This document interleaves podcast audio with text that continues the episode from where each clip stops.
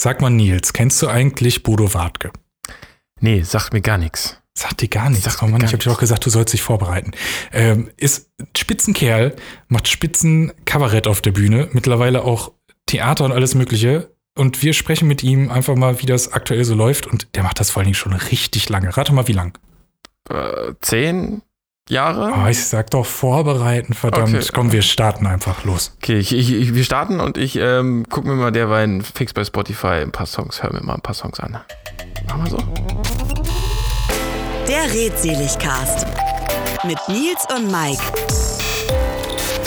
Heute mit Klavierkabarettist Bodo Wartke. Hallo, werte Leute da draußen. Wir sind heute hier wieder mit einer neuen Ausgabe des Redseligcasts. Ähm, zum einen ist der Nils natürlich da. Hallo Nils. Moin, moin, hallo. Und gar nicht weit, denn genau wie Nils und ich auch in Berlin sitzend, ähm, ist der Bodo Wartke zugeschaltet. Hallo. Hallo. Ja, das freut uns wirklich sehr, dass du Zeit gefunden hast.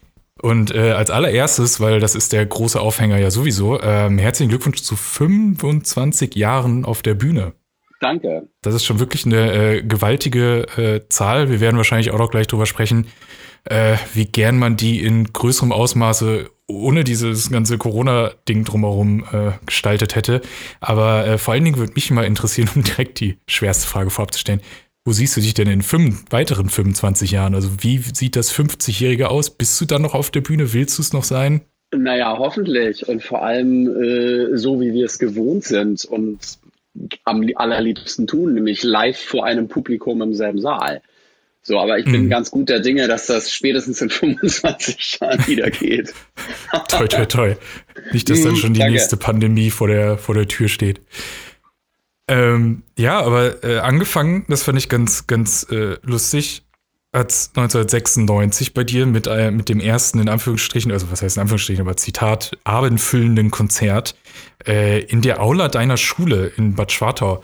Äh, vor wie vielen Leuten war das und wie, wie kam es dazu? Hm, also warte mal, lass mal überlegen, wie viele passen da denn rein, wenn man bestuhlt? Also ich würde mal so schätzen, vielleicht 500. Also oh. schon auch nicht wenige und das war voll tatsächlich. Also da kannten mich natürlich auch alle, ne? Freunde, mhm. Verwandte, Lehrerinnen, Lehrer, die sind natürlich alle gekommen. Und es kam dazu, weil ich ziemlich äh, kurz unmittelbar vorher meinen ersten Kabarett- und Comedy-Preis gewonnen habe, nämlich den NDR 2 Comedy-Preis. Und äh, der bestand darin, mir wurde ein Sonderpreis verliehen. Ich war der jüngste Teilnehmer. Ähm, mhm. Die haben sich halt überlegt, okay, womit können wir ihm wirklich am meisten helfen und womit können wir ihn am meisten unterstützen? Und haben einen neuen Preis äh, aus der Reihe ersonnen, haben gesagt, hier, wir bezahlen ihm seine erste CD-Produktion. Also wenn der ja, irgendwo cool. einen Auftritt hat, dann kommen wir vorbei und nehmen das auf und produzieren seine CD. Und zu dem Zeitpunkt bin ich schon ein paar Mal in meiner ehemaligen Schule aufgetreten. Das war halt auch das Jahr meines Abiturs, aber nie mit einem abendfüllenden Programm. Und da mhm. war ich dann natürlich hoch motiviert, halt bestimmte Songs, die ich gerade in der Mache hatte, fertig zu schreiben, um mit komplett eigenem Repertoire äh, da den Abend zu wuppen. Und das ist dann passiert am 16. November 96. Und äh, es war ein fulminantes Konzert. Es fühlt sich vor allem nicht so an, als wäre es 25 Jahre her. Ne? Ich kann mich wirklich mhm. sehr leuchtend daran erinnern, ne? als wäre es vielleicht fünf oder zehn Jahre her gewesen, aber nicht 25. So, und ähm, dann saß ich danach mit Detlef Gröning, einem Redakteur vom NDR. Das ist der Vater von Stenkelfeld, so eine ganz berühmte Radiokomödie.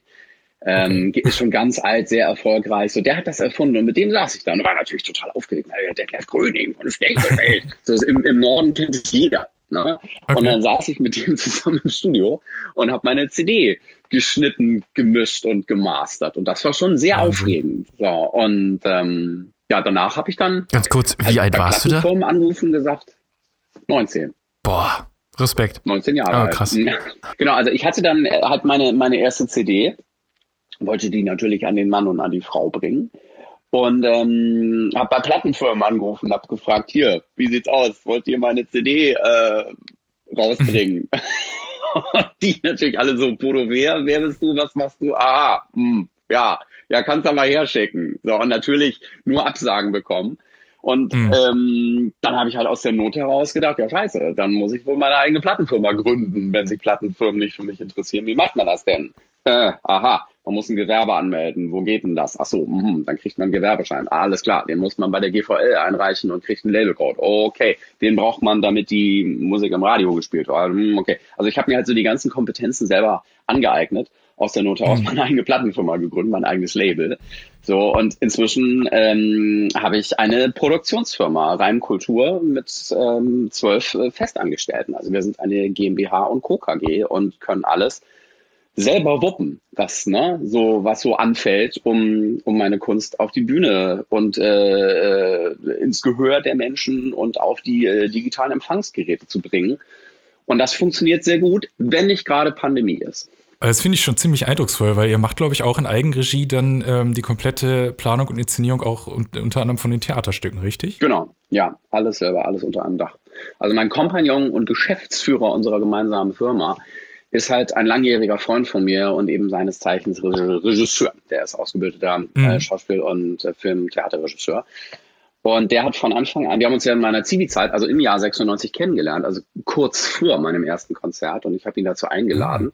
Und er ist gekommen und hat danach zu mir gesagt, hier, wenn du einen Regisseur suchst, wenn du willst, dass ähm, jemand deine Programme inszeniert, ich würde das gerne machen. Perfekt. Geschichten, die das Leben schreibt. Genau, und da habe ich dann und gesagt, ja, okay, dann, lass uns loslegen. das hätte man aber wahrscheinlich dann trotzdem als äh, 19-jähriger Abiturient nicht gedacht, dass es solche Ausmaße annimmt, oder? Nee. Mhm. Also man hofft ja und träumt vermutlich vom großen Star sein. Ich meine, wie jeder äh, Teenager, aber ähm, na, das, das war gar nicht so. Also ich, nee, ich habe eigentlich nicht geträumt, ein Star zu werden. Ich habe einfach Bock gehabt, meine Lieder zu schreiben und sie anderen Leuten vorzusingen. Mhm. So, also ich bin so ganz kleinschrittig vorgegangen. Ne? Ich habe also die, die Frage, die du gestellt hast, wo sehen Sie sich in fünf Jahren, wo sehen Sie sich in 25 Jahren, habe ich nie drüber nachgedacht. Sondern mhm. immer so, weißt du, wie Beppo Straßenkehrer aus Momo sich auf den nächsten Besenstrich konzentrieren und dass der cool ist. So, mhm. und dann hat man irgendwann die ganze Straße gefegt und guckt zurück und denkt so, alter krass. das ist ja, ja habe ich gar nicht gemerkt. So, und hatte sogar Spaß dabei.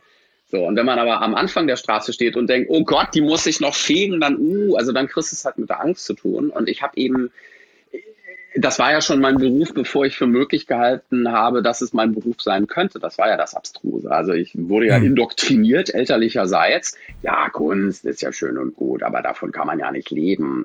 So, mach lieber was Sicheres, was Vernünftiges. Ja, mach etwas, was dir überhaupt keinen Spaß macht. Ne? So. Da kamen dann äh, die zwei Semester Physik rein, oder? Richtig, ja, das ne, habe ich da, aus, de, deshalb, nur deswegen. Weil ich habe dann auch während meines Physikstudiums gemerkt, hm, das macht mir wirklich überhaupt gar keinen Spaß, was ich hier mache. Und habe stattdessen halt Prozesssongs geschrieben über den Streik, den ersten großen bundesweiten Uni-Streik damals. Und habe ah, gemerkt, okay. guck mal, da liegt mein Talent und hier kann ich was bewegen. So, und ähm, wurde halt dann engagiert als Moderator für eine Marieté-Show in Berlin und hatte mein erstes festbezahltes Engagement drei Monate lang und konnte zack meine Miete bezahlen und war schlagartig finanziell von meinen Eltern unabhängig. So, die haben dann natürlich versucht, mich unter Druck zu setzen. Also meine Mutter so, wenn du nicht studierst, dann zahle ich dir kein Unterhalt. So, und dann hab, konnte ich halt sagen, ja, dann eben nicht, das macht nichts. Ich verdiene genug Geld. So, und hat sie mir tatsächlich wieder Unterhalt überwiesen und ich habe ihn den zurück überwiesen. Also da war ich dann so oh, stolz, dass ich also, ich lass mich hier nicht unter Druck setzen. so, und ähm, ich konnte erstaunlich einfach und schlagartig von meiner Kunst leben. So, und ähm, habe dann trotzdem noch Musik studiert, weil ich mich halt weiterbilden wollte in dem, was ich eh tue und habe gedacht, das schadet ja nichts. So. Mhm. Und tat es auch nicht ganz im Gegenteil, es hat mir großen Spaß gemacht. Ich habe gerne Musik auf Lehramt studiert, zumal ich halt auch gerne unterrichte und mir das gut hätte vorstellen können, beruflich irgendwann Musiklehrer zu sein. Ähm, nur das ließ sich dann halt irgendwann beides nicht mehr unter einen Hut kriegen. Also die Tourneetätigkeit ja, und ja, in die Uni zu gehen, das war einfach, habe ich mich heillos überfordert. Und dann irgendwann Sehnenscheidenentzündung bekommen in beiden Armen und konnte gar nicht mehr Klavier spielen. Also klares Überlastungssymptom, ne? als wollte der Körper sagen, du, Bodo, kannst du gerne so machen, aber ohne mich. Ja. Ich lege uns beide jetzt mal hin, ob du willst oder nicht. So. Und da war einfach klar, gut, ich muss jetzt, spätestens jetzt muss ich eine Entscheidung treffen, was möchte ich eigentlich eh immer schon machen? Was mache ich eigentlich auch schon die ganze Zeit? Wovon kann ich de facto schon seit Jahren leben? Gut, dann bin ich jetzt mal, beantworte ich fortan die Frage, was ich so mache, nicht mit ich bin Musikstudent, sondern ich bin Künstler. Das zieht zwei andere Fragen nach sich, aber die beantworte ich gern. Aber das eben, das sagt man doch mit Stolz, oder? Und ich glaube, jeder, äh, der, also aktuell ja mehr denn je, aber auch früher, äh, der oder die sein oder ihr Abi in der Tasche hat, ist ja immer so ein bisschen ungewiss, ob der Zukunft. Wenn man dann quasi schon, jetzt nicht zufällig, ich meine, das war ja auch alles durchaus erarbeitet, aber dann nach und nach schrittweise dann in seinen Beruf reinkommt, den man, den man liebt und aus dem Hobby heraus, sage ich jetzt mal, äh, das hinbekommt und in die Berufung reinfällt. Also was Besseres gibt's ja gar nicht. Muss sich so schön anfühlen. Ja, äh, tut es auch. Ne? Also wie sagt man so schön, Wege entstehen beim Gehen. Und ähm, das war halt keine vorgefertigte Straße. Ne? Also da musste ich halt auch viel so durchs Unterholz krauchen und so mhm. mich ein bisschen umsehen und ähm, ja, mir, mir, den, mir den Weg zurechtsuchen.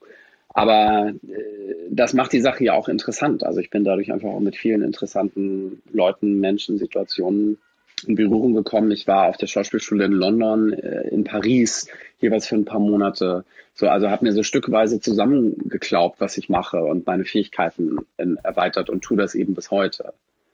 Mhm. Und bin getragen von Aber großer Zuversicht, so, weil ich der Meinung bin, ganz egal, was man tut. Also ob man jetzt auf der Bühne steht oder an der Kasse sitzt bei Aldi oder sonst was macht, die Leute merken, ob du gerne tust, was du tust. Und wenn du gerne tust, was du tust, ist es eine Freude, sich mit dir zu umgeben. So, also was hatte ich schon für Spaß mit Kassiererinnen bei Karstadt, wo ich genau gemerkt habe, die, die sind einfach gerne da. So, die sind in ihrem Element, die mögen das gern, was sie tun, die quatschen gern mit dir, so, also, und das macht dann einfach Spaß, da auch einkaufen zu gehen. So, also der, der menschliche Kontakt. Und das finde ich ist in allen Berufen wichtig und prägend. Also wenn Architekten hassen, was sie tun, äh, siehst du ja, was da rauskommt. So. bei Werbung ganz genauso. Und bei Fernsehen ganz genauso. Also bei vielen Fernsehen denke ich mir so, Leute, das, das, das ist doch da. Also hattet ihr da Spaß bei?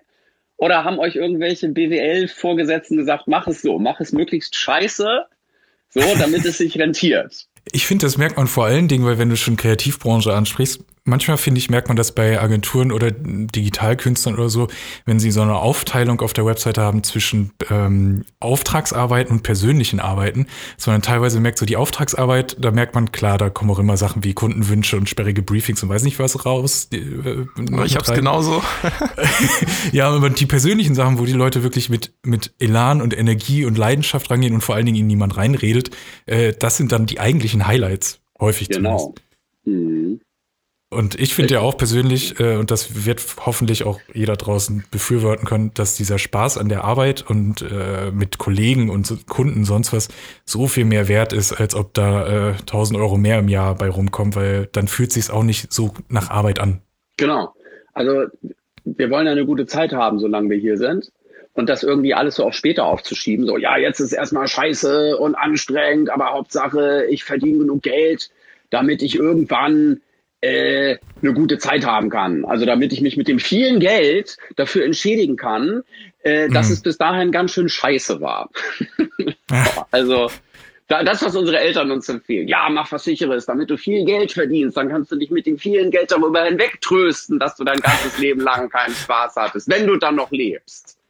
Ja, und das finde ich. Ja, wobei da ist natürlich so auch natürlich auch immer so ein bisschen, glaube ich, gerade wenn man jetzt über Eltern oder Großeltern spricht, so eine kleine Generationsfrage, weil äh, den Luxus heutzutage, dass man ja doch in einem äh, recht wohlhabenden Sozialstaat lebt und äh, eigentlich ganz gut an Jobs kommt und alles, das war ja nicht immer gegeben. Deswegen kann nee. ich mir schon vorstellen, äh, gerade auch diese neumodischen Sachen mit diesem Internet und so, da kann man doch, wie kann man da Geld verdienen und alles, äh, ist halt noch eine andere Generation und eine andere, eine andere Welt, in der man teilweise aufgewachsen ist. Und die sorgen sich ja nur. Klar, aber sind sie insofern gute Tipps? Tippgeber. Ne? Also das klar ja. kommt das irgendwo her und es ist völlig nachvollziehbar und plausibel. Aber äh, wir leben jetzt in einer anderen Zeit, als unsere Eltern das getan haben, Gott sei Dank. Mhm. So, also das war schon scheiße, so nach dem Krieg alles und so. Ne? Also äh, das war einfach ein völlig anderes Land. Und das war dann einfach auch Luxus zu sagen, ich gehe jetzt mal nach Neuseeland und schere Schafe ein Jahr lang und überlege mir währenddessen, was ich machen möchte. So wo ich ja denke, oh man geil, ich wäre auch ganz gerne nach Neuseeland gegangen. Schade, dass ich das nicht gemacht habe. So, naja, ähm, und die absolute Wahlfreiheit zu haben, das kann ja auch eine Überforderung sein. Na, also mhm. theoretisch alles machen zu können und nicht so richtig zu wissen, was will ich denn aber eigentlich machen. Und ähm, das hat sich aber, das war zu, zu meiner Zeit, als ich Abi gemacht habe, auch schon so. Also wir alle wussten eigentlich nicht so richtig, was sollen wir denn jetzt? Und haben uns wahnsinnig unter Druck gesetzt, weil wir dachten, ja, aber wir müssen das doch wissen. Haben unsere Eltern hm. ja auch gesagt, aber du musst doch wissen, was du werden willst. Du bist doch jetzt schon 19. Ich hab's doch auch gewusst. So, ich war schon mit 16 in der Firma. Richtig. So, ähm, wir hatten ja nix. und ich denke mir, woher soll ich denn? Ich war doch bisher nur auf der Schule. Ich war doch bisher nirgendwo anders als in Bad Schwartau. So, ich weiß doch gar nicht, was es sonst noch alles gibt. Ich kenne doch nur Marmelade. So, genau. Und also einer meiner Lehrer hat mir einen wirklich guten Tipp gegeben und ich wünschte, ich hätte ihn etwas mehr befolgt. Ich habe ihn nur zum Teil befolgt. Der sagte, Sie wissen nicht, was Sie machen wollen, kein Problem. Ist völlig normal. Ist auch nicht schlimm, dass Sie das nicht wissen. Machen Sie mal Folgendes, mein Tipp. Schreiben Sie, wo wollen Sie hin? Nach Berlin. Ah ja, cool, interessante Stadt. Schreiben Sie sich mal für irgendwas ein. Sobald Sie nämlich einen Uni-Status, also einen Studentenstatus haben, können Sie sich in jede Vorlesung setzen, in jedes hm. Seminar, was angeboten wird, also fächerübergreifend. Und dann gucken Sie einfach mal, was Sie so interessiert. So, und äh, nehmen sich mal ein Jahr Zeit. Und ich dachte damals noch, ein Jahr, ich kann mir doch kein Jahr Zeit nehmen, dann verliere ich ein Jahr. Weil wie macht sich das denn im Lebenslauf? Weißt du, dieser ganze kapitalistische Scheiß, diese Indoktrination. Also ist doch, ist doch ein Geschenk, irgendwie sich ein Jahr zu überlegen, also einfach mal was völlig anderes zu machen. So. Und später in meinem Studium hat mir jemand gesagt, die Leute, die irgendwie mal was wirklich anderes gemacht haben, das sind die interessanteren Lehrer. Die waren nämlich mal woanders als in der Schule. Weil viele gehen, kommen halt von der Schule an die Uni und gehen zurück in die Schule. So, mhm. und manche waren vielleicht ein Jahr mal auf dem Schiff und sind um die Welt gesegelt. Und die haben natürlich dann ihren Schülern was ganz anderes zu erzählen. So, und äh, also was ist, was ist interessant für Schüler? Ne? Also ob man mhm. jetzt den Goethe versteht, klar, ist auch irgendwie cool, aber andere Sachen sind irgendwie näher liegender, finde ich. Naja, gut, zurück zum Thema. Äh, dieser, dieser Mathelehrer, Herr Tour, hat mir diesen Tipp gegeben und ich war immerhin in manchen Medizinvorlesungen. Ich kannte Medizinstudenten und das wäre für mich eigentlich auch in Frage gekommen. Das ging nur nicht, weil ich den Medizinertest nicht gemacht hatte, den man damals dafür noch gebraucht hat. So, und aber mich haben halt Leute mit in Vorlesungen genommen und siehe da, ich kann mich an, an alles erinnern, was ich in Medizinvorlesungen gelernt habe, im Gegensatz zu allem, was ich in Physikvorlesungen gelernt habe. In Physikvorlesungen habe ich entweder sehr, sehr tief geschlafen oder Gedichte geschrieben, die ich bis heute aufsage. So, also ich habe mich mit allem beschäftigt, nur, nur nicht mit Physik. Nicht das beste Zeichen. Na, es war aber ein wichtiges Zeichen, also einfach zu merken. Ja klar, also für einen selbst bringt es eine Menge, weil man weiß dann halt, ja das ist es nicht. Ja, spätestens da. Also zu Schulzeiten habe ich das ja gemocht, sonst hätte ich damit ja gar nicht angefangen. Aber mhm. das war schon eine vernunftgesteuerte Entscheidung und keine keine leidenschaftsgetragene. So, aber die Leidenschaft hat dich dann anscheinend ja auch, wenn du so früh dann auch schon, äh, wenn der Körper schon gesagt hat, wird zu viel, auch schon direkt ans Klavier gebracht. Also war das Konzept, was wir heute kennen, auch wenn du natürlich mittlerweile auch im Bühnenprogramm deutlich äh, weitere Instrumente dazu dabei hast, ähm, war auch schon dieses erste abendfüllende Programm eigentlich du am Flügel oder was auch immer da auf der Bühne ja. stand? Ja, also da habe ich natürlich Lieder zum Besten gegeben, die würde ich so heute nicht mehr singen. Ne? Also Lieder, die, die Themen, die ich mit 16 wichtig fand, da würde ich heute mit Anfang 40 sagen, ja, auch so. Oder wie ich eben damals also über Geschlechterverhältnisse gedacht habe, da denke ich auch so, mein Gott, Alter. Aber das ist auch okay, man ist halt irgend 16, ne? Und wie ist man da drauf mit 16? Also das, so die Lieder, die ich schreibe, sind halt alle irgendwie Zeugnis ihrer Zeit äh, und meines Alters mhm. in dem ich sie geschrieben habe. Also das hat auch alles irgendwie seinen Platz und seine Berechtigung. Aber was mich nach wie vor bass erstaunt, ist so diese Selbstverständlichkeit, mit der ich das damals schon gemacht habe. Hier Leute, ich habe ein Lied geschrieben, ich singe euch das mal vor. So, als wäre das das für Normalste auf der Welt. Ich will ein Lied zu schreiben und das andere, also für mich ist es das auch. Ne? Ich denke mir, ja, natürlich singe ich das vor, sonst hätte ich ja nichts zu schreiben brauchen. Deswegen war mhm. diese, diese Pandemie für mich auch am Anfang echt total lähmend. Und ganz schlimm, weil ich überhaupt nicht wusste, wozu soll ich denn erst noch Lieder schreiben? Ich kann ja sowieso niemandem vorsingen. Dann ging es zum Glück wieder über Streaming-Konzerte und andere Möglichkeiten, was mich dann echt so wieder in die Lage versetzt hat, den Stift in die Hand zu nehmen und neue Lieder mir auszudenken. Ähm, aber am Anfang war das echt hart. So, und äh, viele Leute kommen auch dann, wenn nicht Pandemie ist, über diese Schwelle nicht hinaus. Also was für mich so der, der nächste logische Schritt ist, ich habe es geschrieben, also führe ich es auf. Also singe ich hm. das Leuten vor, ob die wollen oder nicht. ich singe das jetzt vor. So, und es gibt halt Leute, die ich kenne, auch aus dem Freundeskreis, die denken sich ganz, ganz tolle Sachen aus. Also mein, mein ehemalig, ehemaliger Techniker Tom zum Beispiel hat ganz tolle Ideen, so für Stand-up-Nummern und auch so für ganze Songs und hat mich immer gefragt, hey, was meinst du? Glaubst du, das funktioniert? Und ich habe gesagt, du, es gibt nur eine Möglichkeit, das rauszufinden. Probier das aus. Komm mich besuchen in Berlin. Wir gehen zusammen in die Scheinbar. Das ist so ein kleines Theater in Berlin-Schöneberg, wo ich seitdem immer hingehe so, da ist halt von mhm. Mittwoch bis Samstag Open Stage. Da passen 50 Leute rein, dann ist der Laden rappelvoll. So hat deswegen natürlich auch gerade geschlossen, wie alles, ist ja klar. Aber das ist halt mhm. Gold, ja. Das ist eine ganz wichtige Testbühne für uns Künstler, weil wir da unser Zeug ähm, ausprobieren können. Und da kann halt jeder auftreten, der möchte. Da sind ganz blutige Anfänger zum Teil auf der Bühne und so halt die ganzen Profis. Manche kommen halt auch extra deswegen nach Berlin oh, wow. um neues Material auszuprobieren und treffen sich in der Scheinbar. Und da kriegst du halt ganz wichtiges, authentisches Feedback vom Publikum. Also danach mhm. weißt du, funktioniert der Song oder funktioniert der nicht? Finden die Leute das lustig oder nicht? So stimmt das Timing oder nicht? Also ein ganz, ganz wichtiges Korrektiv. Deswegen, ohne Publikum aufzutreten, ist für uns die Katastrophe. Wir brauchen das Publikum als mhm. nicht nur als Korrektiv, sondern als Partner, als Mitgestalter des Ganzen. Also das ist ja im Grunde ist es ja so eine, eine Kommunikation, ne? es ist ein Gespräch, es, man begegnet sich auf Augenhöhe, es ist ein Geben und Nehmen. So, also man. Das deswegen, ist lustig, weil, ja. Es, es ist eine soziale Kunst. Ohne Publikum hat alles keinen Sinn. So, mhm. naja, aber zurück zu Tom. Dem habe ich das ihm vorgeschlagen, ey, komm nach Berlin, wir gehen in die scheinbar geil, wir probieren die Sachen aus. Und das hat er sich nie getraut. So, also für, für manche ist eben der für mich völlig logische, ähm, zwingend notwendige Schritt, ist, ist für andere Menschen total schwierig. So, denn mhm. dann gilt's. Also das ist der Sprung ins kalte Wasser. Dann kriegst du die Antwort auf die Frage, funktioniert der Song oder funktioniert er nicht? Und eventuell funktioniert er nicht. So, und dann musst du ihn umschreiben oder irgendwas anderes machen. So, aber darin, das ist ja Teil der Arbeit. Also da wird's ja auch interessant. Ne? Also ähm, zu verkacken ist ja sehr, sehr produktiv und sehr wichtig. also, wenn es nicht funktioniert, weil man dann ja eben dann Lösungen finden muss oder dahin finden muss, was wir gerne anders machen, damit es funktioniert. Und das ist halt auch ein sehr schmerzhafter Prozess. Aber das ist eben Teil der Arbeit. Und ich glaube, ähm, viele haben davor Angst. Also viele hm. werden deswegen nicht Künstler, weil, also nicht, weil es nicht ginge oder weil das stimmt, was unsere Eltern uns immer sagen, ja, davon kann man ja nicht leben, doch die könnten dafür le davon leben. Die Frage ist, will man davon leben? Also will man das, was man macht, ähm, so, äh, jetzt fällt mir noch das englische Wort ein, so expose. Also willst du das, willst du das man aussetzen? Gibt so Preis öffentlich. Genau. Ja, und ähm, ich finde, es kann einem nicht viel passieren. Also auf der Bühne zu scheitern äh, ist bei weitem nicht so schlimm, wenn du jetzt, also wenn du zum Beispiel jetzt Pilot bist oder Gehirnchirurg. Da sagst ja. du, größeres Problem, wenn du einen Auftritt verkackst. So bei uns ist es eigentlich nicht so schlimm. Also niemand stirbt. So, man ist halt einfach mal scheiße auf der Bühne, aber das wiederum kann ja auch sehr witzig sein. So, also wenn man einfach nicht lustig ist, kann auch gerade das sehr lustig sein. Absolut, das ist ja, glaube ich, auch die Frage, wie man damit umgeht. Weil ähm, ich genau. hab, hatte das Glück letztes Jahr, ähm, es könnte vielleicht auch einer deiner letzten Auftritte gewesen sein, zumindest war es äh, vor dem, ich glaube, The Strokes habe ich danach noch in Berlin als Konzert gesehen, aber als du in den Wühlmäusen aufgetreten bist und die ähm, Aufzeichnung für Wandelmut gemacht hattest.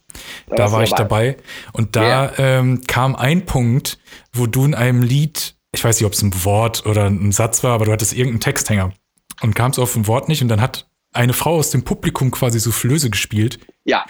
Und du hast es halt dankend aufgenommen und hast halt diese Interaktion mit ihr gehabt. Und dadurch ist wieder so ein Punkt entstanden, den ich halt nie vergessen werde, ähm, weil der war off-script, aber er war dadurch so originell und so unterhaltsam in dem Moment, dass auch niemand da rausgeht und sagt, ey Mensch, der Bodo, das war 90 Minuten waren gut, aber da, nee, das eine Wort, das hat er irgendwie vergessen, das kann doch echt nicht sein.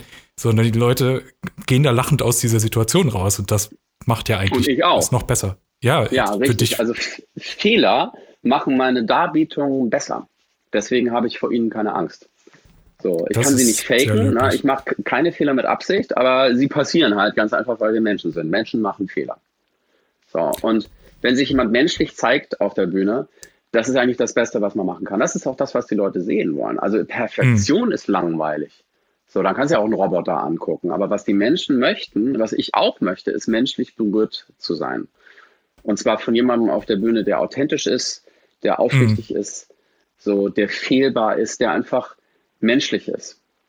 So, und ähm, das ist, war auch wahnsinnig erleichternd für die Leute zu merken, guck mal, also in diesem, in dieser Perfektionsdruck-Gesellschaft, in der wir leben, so, also Fehler zu machen ist ja keine Option. Es geht ja die ganze Zeit darum, welche zu, äh, sie zu vermeiden. Hm. statt, aber uns wird nicht beigebracht, wie man denn mit welchen umgeht, wenn sie denn passieren. So, also so ja, Fehler zu machen ist so schambehaftet. Ja, und es setzt einen hm. wahnsinnig unter Druck. Also, also macht dich total fertig. Also ich habe auch gelitten an der, an der, an der Universität der Künste, weil ich mich wahnsinnig unter Druck gesetzt habe, so ein Klassenklaviervorspiel am Ende des Semesters. Ich dachte, oh Gott, ich darf mich auf gar keinen Fall verspielen. Und jetzt hören sie alle zu. So, und wenn ich mich jetzt verspiele, dann rotiert Brahms im Grabe. Und jetzt habe ich mich verspielt. Oh Gott, und das haben alle gehört. Und ich bin am Schwitzen und am Zittern und Himmelswillen. Und ich habe halt die Musik überhaupt nicht genossen. So, also das, worum es eigentlich geht. Ne? Hm. Ähm, da, da, das konnte ich einfach nicht erzeugen oder mir selber nicht gestatten, wie man es nimmt. Und bei meinen eigenen Stücken konnte ich das aber immer, weil ich nicht ähm, mich selbst so unter Perfektionsdruck gesetzt habe und nicht dachte, ich muss hier einem Fremdideal entsprechen. So, also äh, ich muss das genauso perfekt spielen wie alle Pianisten vor mir. Hat ja vor mir keiner gespielt. Das ist ja das. Eben, es weiß ja niemand, wie es klingen soll. genau. Und wenn ich nicht verspiele, denken alle, ah, das gehört wahrscheinlich so. Da hat er sich aber einen interessanten Akkord ausgedacht. Der alte Jazzer. Sehr gut. So, ja, also das, gibt mir halt Freiheit, meine, meine eigenen Stücke zu spielen und die vor Publikum zu verkacken, als wenn ich das mit Brahms oder den anderen Kollegen tue. Aber war das Studium auf Lehramt, also Musik auf Lehramt hast du ja studiert und dann auch relativ lange, war das eine Entscheidung, die aus vielleicht auch aus Zweifel und äh, Angst resultiert hat, im Bereich der Selbstständigkeit äh, zu scheitern? Weil du hast es ja dann doch. Nee, also ich habe das studiert, weil ich mich natürlich gefragt habe, na ja, was kann ich denn studieren, wenn ich besser werden will in dem, was ich eh schon tue? Ah, okay. So, also Klavier, Gesang und da lag Musik auf Lehramt zu, zu studieren nahe, weil man da wirklich guten Unterricht bekommt und eben auch eine sehr breite Ausbildung. So, also du kannst ähm, in den Jazzbereich reinschnuppern, so, also, und die, die wenigsten Leute, die Musik auf Lehramt studieren, werden tatsächlich Lehrer. Das ist für die Schule natürlich blöd, also umso mehr jetzt, wo ja einfach Lehrer, gerade Musiklehrer, händeringend gesucht werden. Aber viele haben das tatsächlich studiert, um damit letztendlich was anderes zu machen.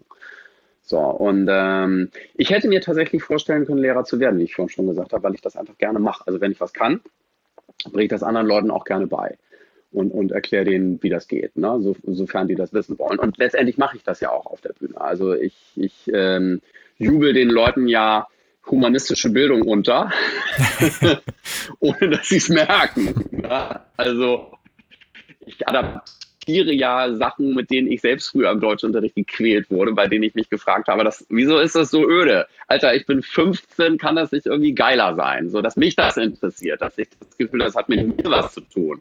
So, und in nicht so einer schwierigen Sprache ist verdammt nochmal. So, und ich verabreiche im Grunde bestimmte Stoffe meinem Publikum so, wie ich sie damals als Schüler gern verabreicht bekommen hätte.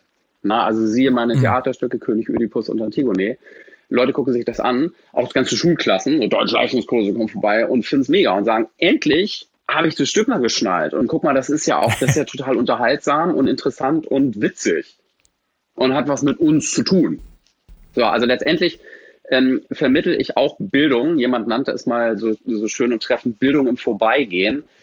Nur das halt äh, maximal unterhaltsam und mit größeren Freiheitsgraden als der Lehrplan einem gestattet. Aber wo du es gerade ansprichst mit den Theaterstücken, ähm, merkst du da, weil das habe ich mich gefragt, ähm, einen, einen signifikanten Unterschied, was das Publikum anbelangt? Weil bei deinem klassischen Klavierkabarett, ähm, wie du schon sagst, da kann man es vielleicht einfacher unterjubeln. Ich meine, fast alle deiner Stücke haben ja einen gewissen ernsten Hintergrund, aber äh, die Hochkultur ist da ja doch eher noch der, der Comedy ein bisschen untergeordneter und der Musik. Und bei einem Theaterstück kann ich mir eher vorstellen, wie du schon bei der Schulklasse gesagt hast, dass die erstmal mit Vorurteilen so, ja, okay, das macht der Bodo Wartke, aber oh, nee, so ein Stoff, den ich da in der Schule schon nicht mochte, muss ich mir nicht angeben, antun. Ähm, naja, also bei den Leuten, die kommen, überwiegt anscheinend die Neugier. Die wollen halt das dann rausfinden. So, wie macht er das, der Wartke? Und manche kommen und sind dann mhm. neugierig und wollen wissen, aha, Aktion von einem äh, Klavierkabarettisten, na, da sind wir jetzt. Also das heißt, äh, an den Abenden, wo ich die Theaterstücke spiele, clasht im Grunde so mein Publikum äh, aufeinander mit einem arrivierten Theaterpublikum und beide finden es gut. Also beide können sich darauf einigen und sagen, ja, das ist äh, gut, uns gut gefallen. das ist natürlich Optimum. Ja. Und also dadurch kommen halt auch Leute ins Theater, die da sonst nicht hingehen. Also ich, meine, ich habe ja ohnehin ein sehr breit aufgestelltes Publikum von ganz jung bis ganz alt. Und ins Theater gehen ja traditionell doch eher Menschen gesetzteren Alters. So, und äh, immer wenn ich in Theatern spiele und gastiere mit diesen Stücken, sagen dann die Leute, die da arbeiten, das ist ja krass, hier ist auf einmal ein Publikum, das haben wir noch nie gesehen. und endlich mal junge Leute. ja. Ja, das habe ich auch. Ich glaube, im Friedrichstadtpalast habe ich dich mit Orchester gesehen. Und äh, ich glaube, da haben auch einige Angestellte ähm, an, an der Bar und so ähm, das Publikum mit, mit leicht leuchtenden Augen angeschaut. Oh, so, so, so viele junge Leute, was, was machen die alle hier? Ähm, ah, schön. Aber das war aber neben, im Admiralspalast, ne? nicht im Friedrichstadtpalast. Ah, stimmt, Admiralspalast, genau, ja, Entschuldigung. Nebenan. Ich, äh, verwechselt. Quasi. Nee, genau. Ähm, aber neben der, der, ich sage jetzt mal, klassischen Hochkultur ist ja auch ein wichtiger Punkt oder auch dieser ernste Punkt in vielen deiner Liedern ähm, durchaus Gesellschaftskritik, sprich ähm, irgendwelche aktuellen oder auch äh, langlebigen Dinge, die dir nicht gefallen, vielen nicht gefallen, andere aber aus irgendwelchen Gründen doch angehen, ähm, sei es, das war ja anscheinend schon immer Aufhängerthema für dich. Äh, das hat ja mit Monika oder den Gaffern oder so angefangen. Aber vor allen Dingen in den letzten Jahren habe ich das Gefühl, dass so seit nicht in meinem Namen, wo du sehr gegen ähm, Rassismus und Intoleranz äh, gesungen hast, äh, dann war da Hambacher Wald, dann wurden die Heiligen Schriften 2.0 äh, quasi das fand ich auch sehr lustig. Äh, erstellt. Ähm, jetzt zuletzt dann auch ein Lied ähm, über Christian Drosten und auch eins zur äh, Initiative Alarmstufe Rot, wo wir sicherlich auch noch drüber reden werden. Ähm, leben wir aktuell in einer Zeit, wo es mehr solcher krassen Themen gibt, die es einfach popkulturell verpackt gilt, um mit den Leuten, um, um die ernsten Dinge anzusprechen, weil teilweise waren die Lieder ja dann auch, ich sag mal, weniger lustig ähm, als vielleicht das Stammpublikum gewohnt ist. Ja, also ich habe mir das nicht vorgenommen. Ich schreibe jetzt mal gesellschaftskritische Lieder. Das hat sich halt so ergeben. Ne? Ich schreibe immer das Lied, was für mich gerade dran ist, über das Thema, was mich gerade interessiert und umtreibt. Und das kann hm. Liebestrummer sein, das kann aber auch äh, eine Naturkatastrophe sein und äh, unter Umständen beides. ne? Denn Liebestrummer fühlt sich auch gern mal an wie so eine Naturkatastrophe. Gleichzeitig werden gesellschaftliche Probleme immer drängender in letzter Zeit, also so, dass wir eben halt auch die Augen davor nicht länger verschließen können. Deswegen sind es Themen, die uns alle angehen und mich dann natürlich auch. Und ja, ähm, deswegen ja, arbeite ich die auch künstlerisch auf, diese Themen. Und bin selbst überrascht, mhm. was da so, so rauskommt und wie sich die Palette an Themen und Darbietungsformen halt dann auch immer noch erweitert. Ne? Also ich habe früher tatsächlich auch immer Leute darum äh, dafür bewundert, dass die einfach so gesellschaftspolitisches äh, Engagement gezeigt haben, Marco Wischling, ne, und auch wirklich fundiert und sehr witzig und habe mir das selber immer nicht zugetraut und dachte, boah, ey, das, das würde ich aber auch. Also und er hat mich tatsächlich ermuntert darin. Gesagt, mach das doch auch mal. Und ähm, also die Themen, über die ich mich äußere, das sind halt auch welche, über die ich mir dann auch gewisse Kompetenzen angeeignet habe, weil ich halt auch wissen wollte, wovon rede ich denn da. Und äh, mhm. also um es kritisieren zu können, muss ich es erstmal verstehen. Und das wäre so das, das A halt O, ja. Ein, ja, genau. War mir halt auch ein Bedürfnis, mich dazu zu äußern und zu verhalten, denn mich erleichtert das auch. Also Sachen in, in, in Kunst zu verwandeln, hat so einen gewissen Sublimierungseffekt, so was Kathartisches. So, also das löst zwar nicht das Problem, ähm, ne, der Liebeskummer ist dann nicht weg, der Klimawandel auch nicht, so oder religiöser Fanatismus, aber es gibt immerhin einen Song darüber und der reimt sich ganz geil. und wie lange, also ich sehe gerade dein, äh, lustigerweise äh, kategorisiert Spotify dein Album Wandelmut als Hörbuch. Ist das äh, schon mal irgendwie eine Beleidigung von Spotify oder ist das, ist das gewollt? Also ich bin selber nicht auf Spotify, deshalb habe ich das alles noch gar nicht mitgekriegt, was du da sagst. So, also ich finde, Spotify sollte erstmal anfangen, äh, Künstlerinnen und Künstler anständig zu bezahlen. Also das finde ich den eigentlichen Skandal. Ja. Es ist natürlich total praktisch, dass es das gibt. So, ähm, und immerhin haben sie diesen Spendentopf aufgestellt, las ich, dass man halt jetzt dann spenden kann für die Künstler, die man gut findet. Und ich denke so, Leute, ihr könntet auch spenden für die Künstler, die mhm. ihr gut findet. Denn wie viel Geld verdient ihr im Jahr, Alter? Sehr viel. So, und ähm, siehst du mal, ne? Deswegen, also ich bin sehr zwiespältig eingestellt gegenüber Spotify. Wir sind, wir waren lange nicht auf Spotify, wir sind deswegen auf Spotify, weil ähm, viele Menschen ausschließlich Musik inzwischen über Spotify rezipieren. Und wenn man auf Spotify nicht ist, dann ist man äh, in der Wahrnehmung dieser Menschen auch nicht existent. So, dann gibt's den mhm. eben einfach nicht. Und ich möchte ja, dass sich das verbreitet, was ich tue, und dass die Menschen im Idealfall, wenn sie ein Lied von mir gehört haben, das zum Anlass nehmen, auf ein Konzert von mir zu kommen, sobald ja. das wieder geht. Jetzt aber zu meiner Eingangsfrage. Also Spotify ist ja natürlich nochmal ein Riesenthema ja. und auch ähm, für euch Musiker, glaube ich, ja, für viele, glaube ich, für viele Deutsche auch mehr ein Dorn im Auge als international gesehen. Aber eine Stunde, sieben Minuten geht insgesamt das Album Wandelmut. Wie lange, wie viele Stunden, wenn du es noch sagen kannst, wie viele Jahre, Monate sitzt man an den Texten? Erstmal nur die Texte. Das würde mich mal interessieren. Lange. Also das ist von der Idee bis zu einem fertigen Song können Jahre vergehen. Oder auch ein paar Stunden, das weißt du vorher nicht. So, also überhaupt erstmal auf eine Idee zu kommen, ähm, die liedhaft ist, also bei der es sich, bei der es sinnvoll ist, sie in Liedform zu gießen, das dauert ja auch ewig unter Umständen. Also man hat am Anfang vielleicht so ein diffuses Unbehagen, ah, ich möchte irgendwas machen gegen die soziale Ungerechtigkeit, mm. aber das ist halt sehr diffus. So, also wo setzt du da an? Du brauchst halt irgendwie einen Schlüssel. So irgendwie na, wie fängt es an? Oft mit einem Reim oder mit, mit, weiß ich nicht, irgendeiner Formulierung oder einem prägnanten Satz oder so. Also, dass das losgeht. Und dieser künstlerische Prozess, der ist eben sehr schwer zu fassen. Es ist eben nicht so, dass, ähm, also es gibt Künstler, die können sich morgens um 8 an den Schreibtisch setzen und dann geht's los. So Haruki Murakami zum Beispiel arbeitet so, mhm. las ich mal. Oder ähm, Reinhard May, der nimmt sich ein Jahr Zeit und in der Zeit setzt er sich morgens jeden Tag an seinen Schreibtisch und arbeitet. So, und ich, ich kann aber auch am, stundenlang am Schreibtisch sitzen und da passiert überhaupt nichts.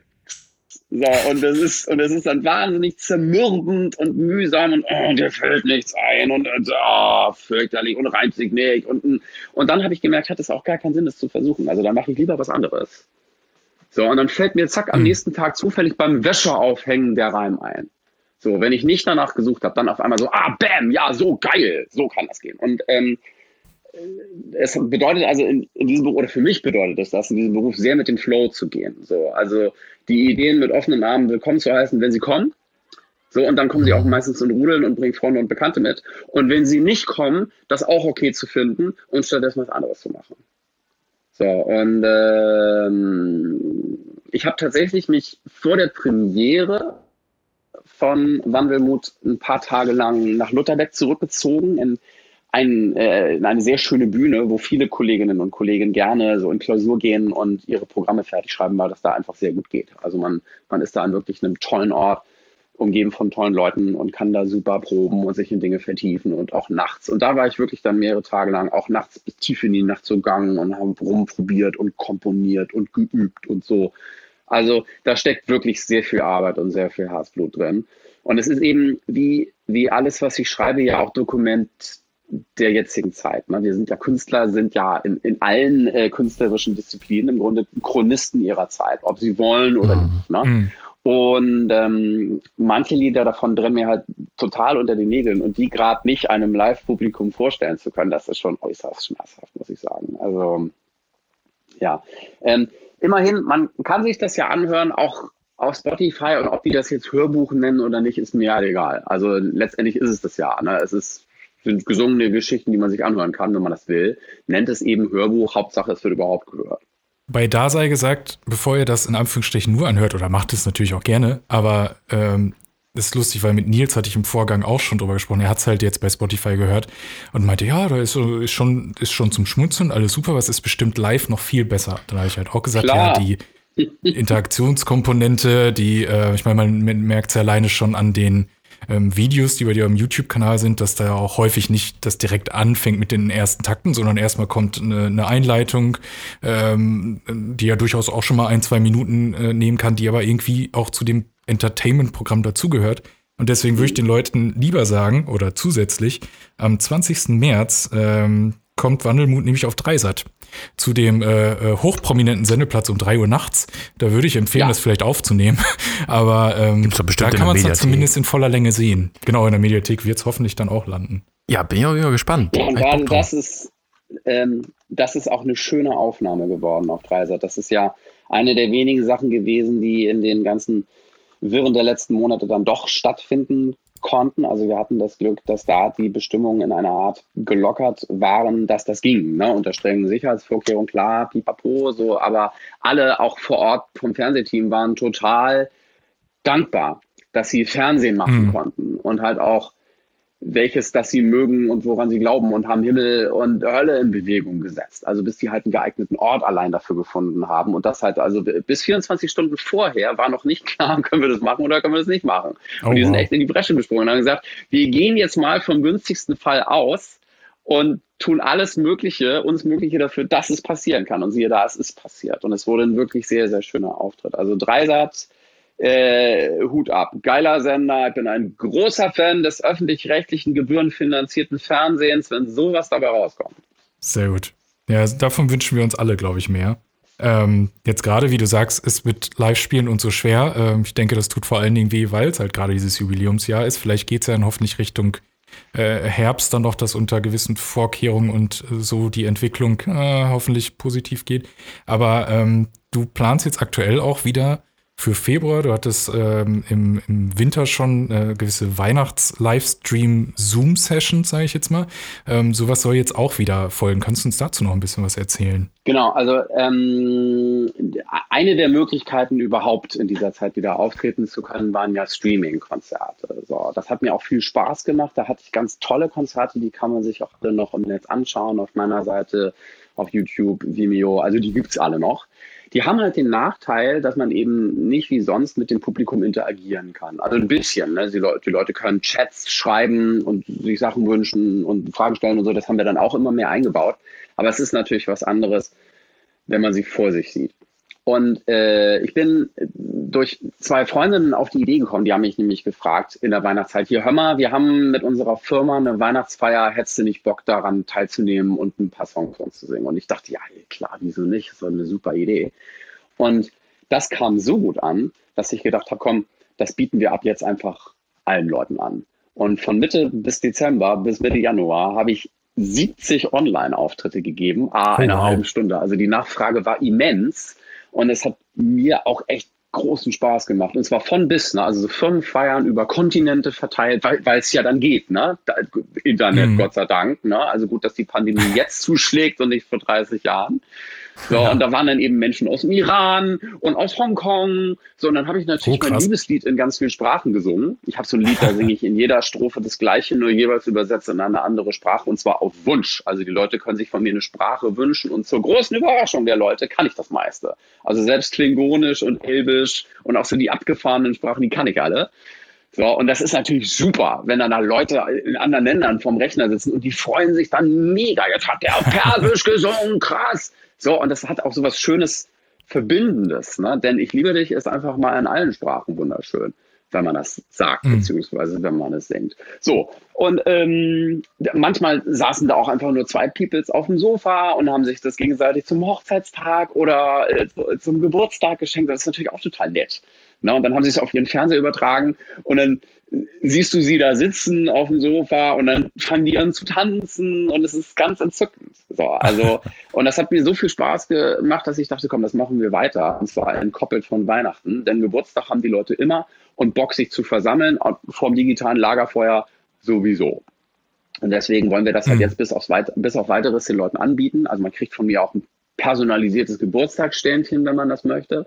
Und dann ist das okay. halt jetzt quasi die neue Art des Auftretens, solange bis die alte wieder geht. Und was müssen die Leute dafür zahlen oder was müssen sie, muss man da äh, mit sehr viel Vorlauf sich einen Termin sichern? Wie läuft das ab?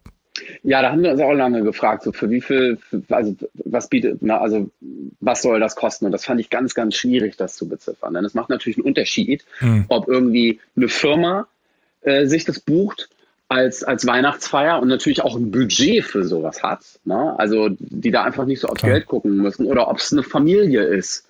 So, oder zwei Leute, das ist dann natürlich schon ein Posten. Und da haben wir gedacht, das da können wir nicht irgendwie einen Pauschal, schwierig, einen Pauschalpreis aufzurufen. Wir machen das jetzt so wie die Taz. Denn die Taz macht das so im Abo. Die, die stellt den Leuten frei, was sie bezahlen wollen. So nach dem Motto, zahlt, was ihr könnt ah. und was es euch wert ist. So, gibt es drei verschiedene hm, Preise. Okay. Haben wir gedacht, geile Idee, das machen wir auch.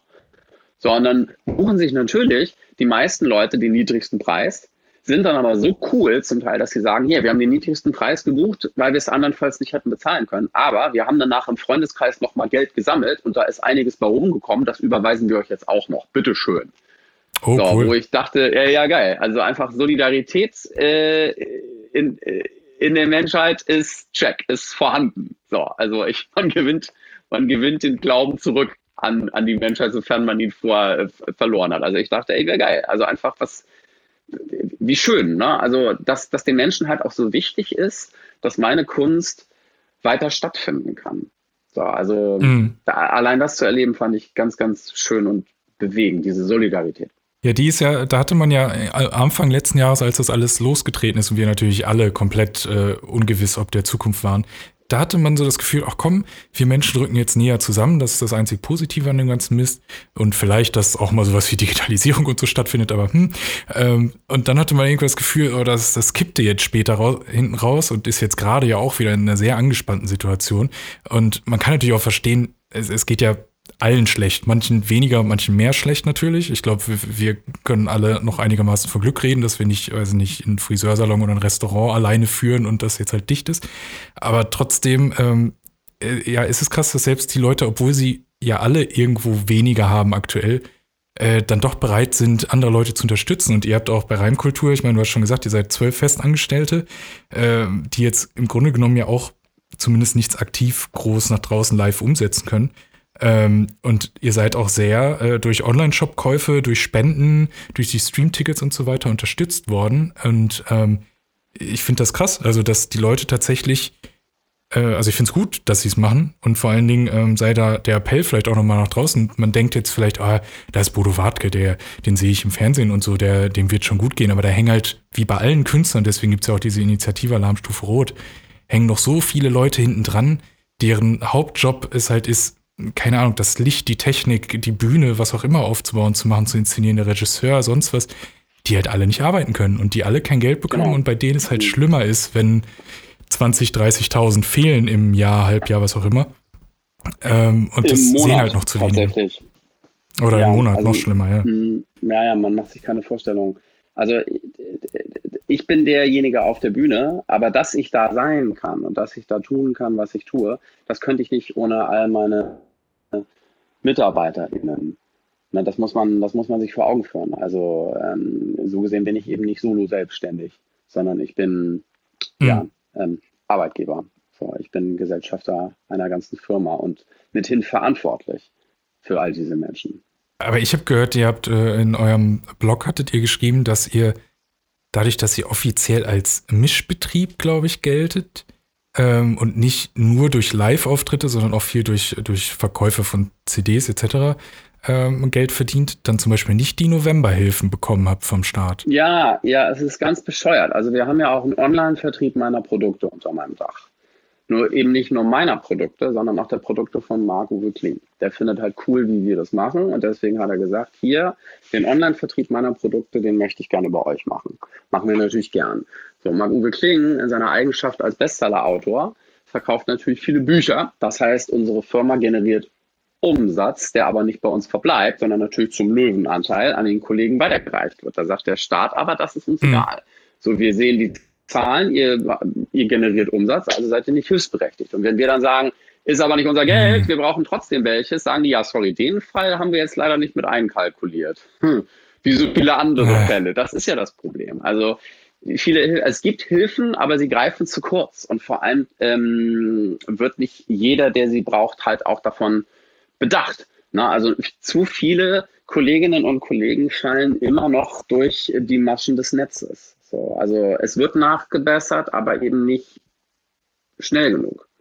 So, und deswegen ist mhm. bei, bei manchen Hilfen, die jetzt in Aussicht stehen, auch noch nicht klar, sind wir denn berechtigt für die aus den gleichen bescheuerten Gründen, weswegen wir schon November- und Dezemberhilfe nicht bekommen haben.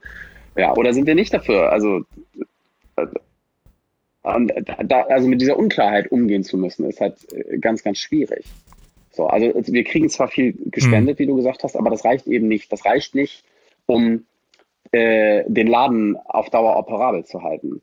Na, allein schon äh, aufgrund der laufenden Betriebskosten ne, im Monat von ein paar zehntausend Euro. Das muss man sich mal klar machen. Also das ist echt viel Geld. Oh yeah. So und ähm, die, also die, die Spendenbereitschaft ist ganz groß und ganz entzückend, aber wir wollen, wir wollten eben nicht, dass quasi Geld in ein Loch, in ein schwarzes Loch fällt, was nicht zu stopfen ist. Und deswegen haben wir gesagt, okay, wir, äh, also wir wollen ja auch nicht das, das Geld der Leute verbrennen, wir machen jetzt was damit. Also das, was an Spendengeldern reinkommt, mhm. das nutzen wir, um Projekte zu realisieren, ähm, um, um Sachen zu machen, um den, um meinem Publikum was anzubieten.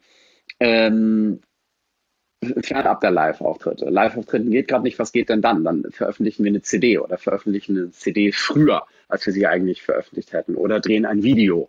So, also wir, wir, wir liefern mhm. einfach künstlerischen Content, der ohne die Mithilfe der Menschen nicht möglich gewesen wäre. Also dass es für die Leute halt auch greifbar ist, dass sie sehen können, ah, guck mal hier, mit, mit den fünf Euro, die ich gespendet habe, oder was weiß ich, wie viel, haben die dieses Video gedreht. Geil. So, ohne mich hätte es das nicht gegeben. Und mhm. ja, also was eben meine Mitarbeiter und Mitarbeiterinnen betrifft, müssen wir eben gucken, was ist da an Hilfszahlungen noch zu erwarten, womit können wir rechnen, womit können wir umgehen, wie lange halten wir durch.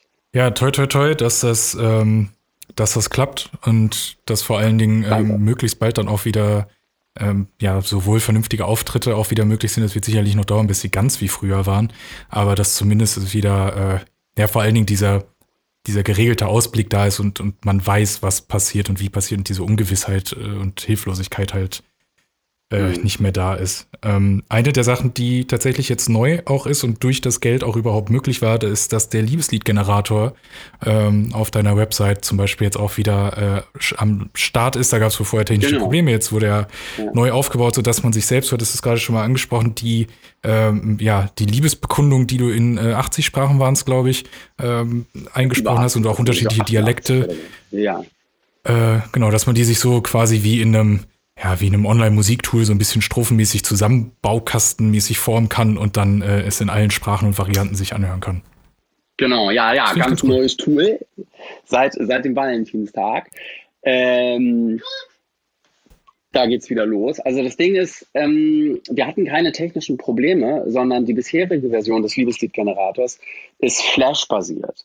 Und Flash gilt inzwischen halt mm, als Das ist ein technisches Problem. Ja. Genau, ja, letztendlich ist es ein technisches Problem. Wir mussten das, das ganze Tool quasi von der Pike auf neu aufstellen und neu mm, programmieren. Und das war eben aufwendig und langwierig und teuer. Aber ist eben eins der Projekte, die dank der Hilfen und Spenden der Menschen realisiert werden konnten. Ja, an, an dieser Stelle äh, lauten Shoutout an meine Mitarbeiter, die unter großem Verzicht von Schlaf und Nahrungsaufnahme pünktlich zum Valentinstag das an den Start gebracht haben. Es war nicht einfach und es ist wirklich sehr, sehr schön geworden. Es kann sich sehen lassen. Also das war ja vor ein paar Jahren, als wir die Ursprungsversion veröffentlicht haben, halt so ein Gag, dass wir dachten, oh ja, witzig, also machen wir mal eine Online-Version des Liedes, was, mhm. was es eh schon live auf der Bühne gibt.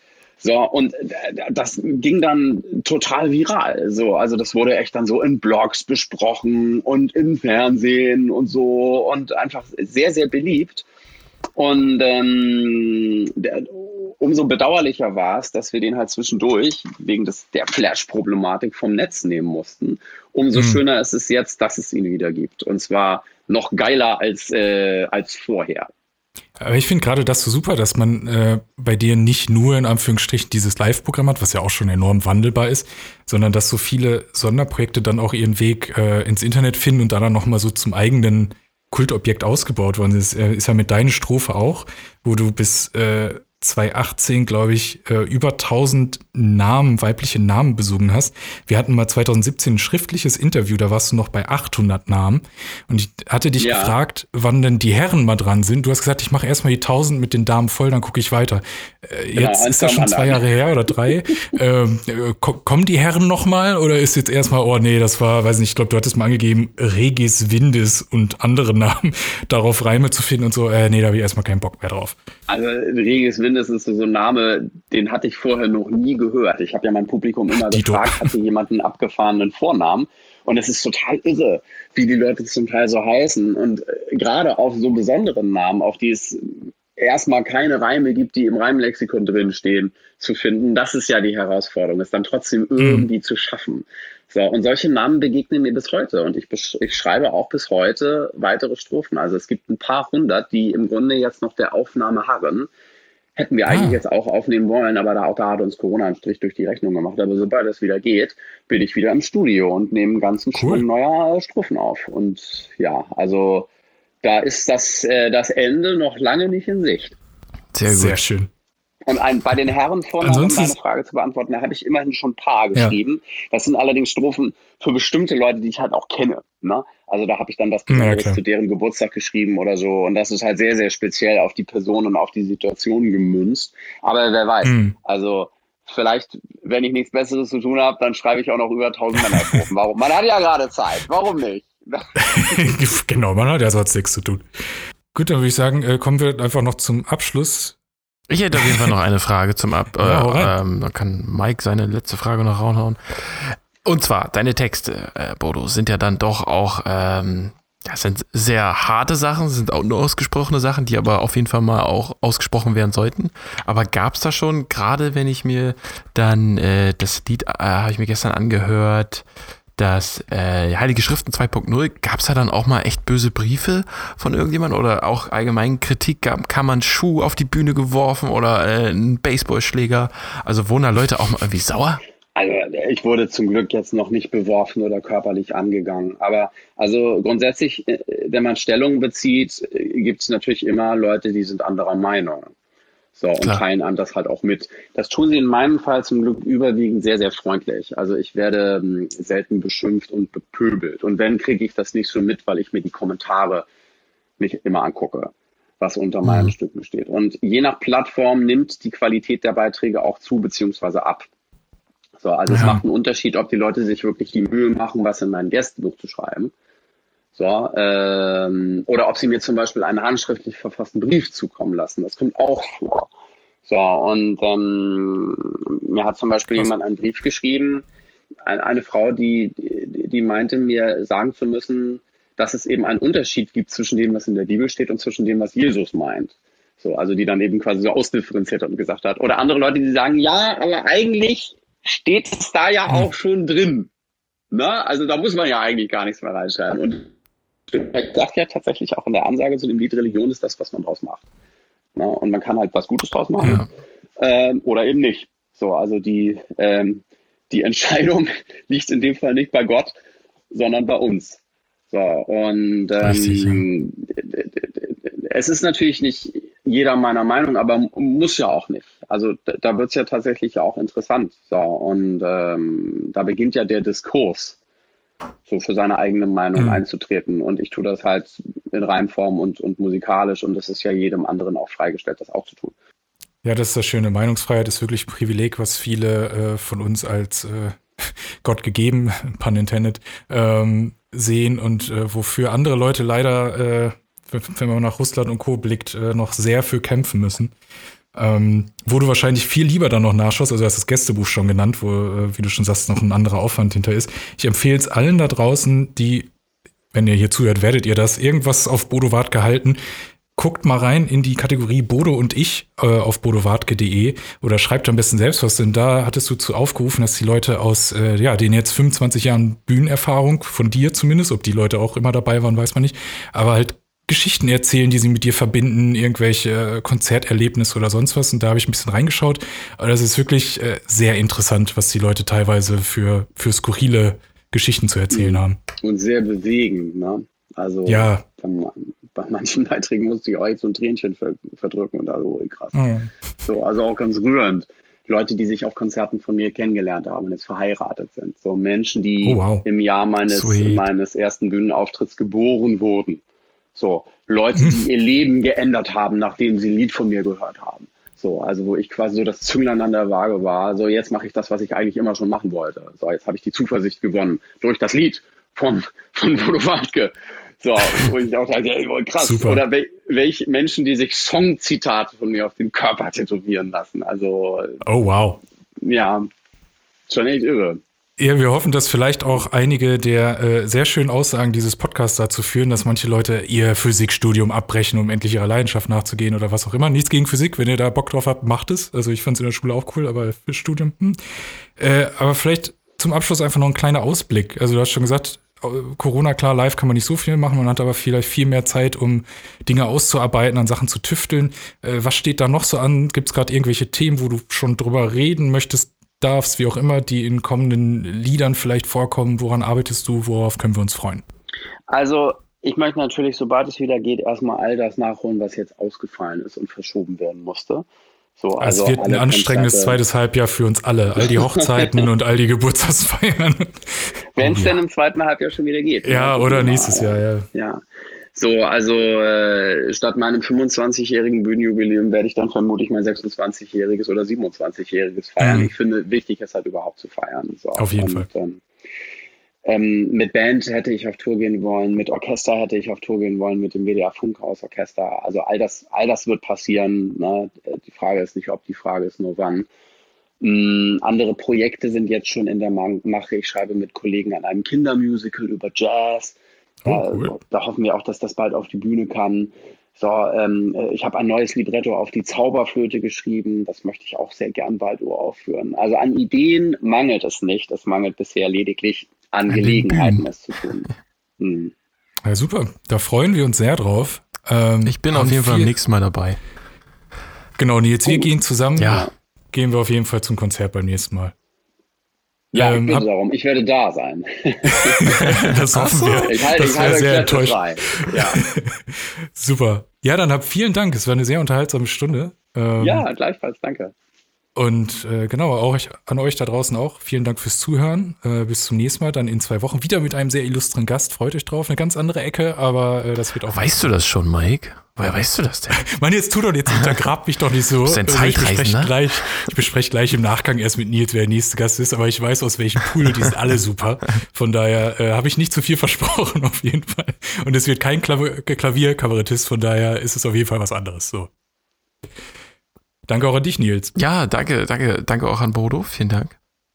War sehr, sehr unterhaltsam. Und genießt die Sonne. Scheint sie, äh, hier scheint sie gerade. Und ja, ich gehe jetzt auch mal gleich raus mit dem Hund. Genau, macht das gleiche hier da draußen. Bisschen Vitamin D tanken. Bis dahin, bis zum nächsten Mal. Tschüss. Tschüss. Alle weiteren Folgen gibt es auf redseligcast.de.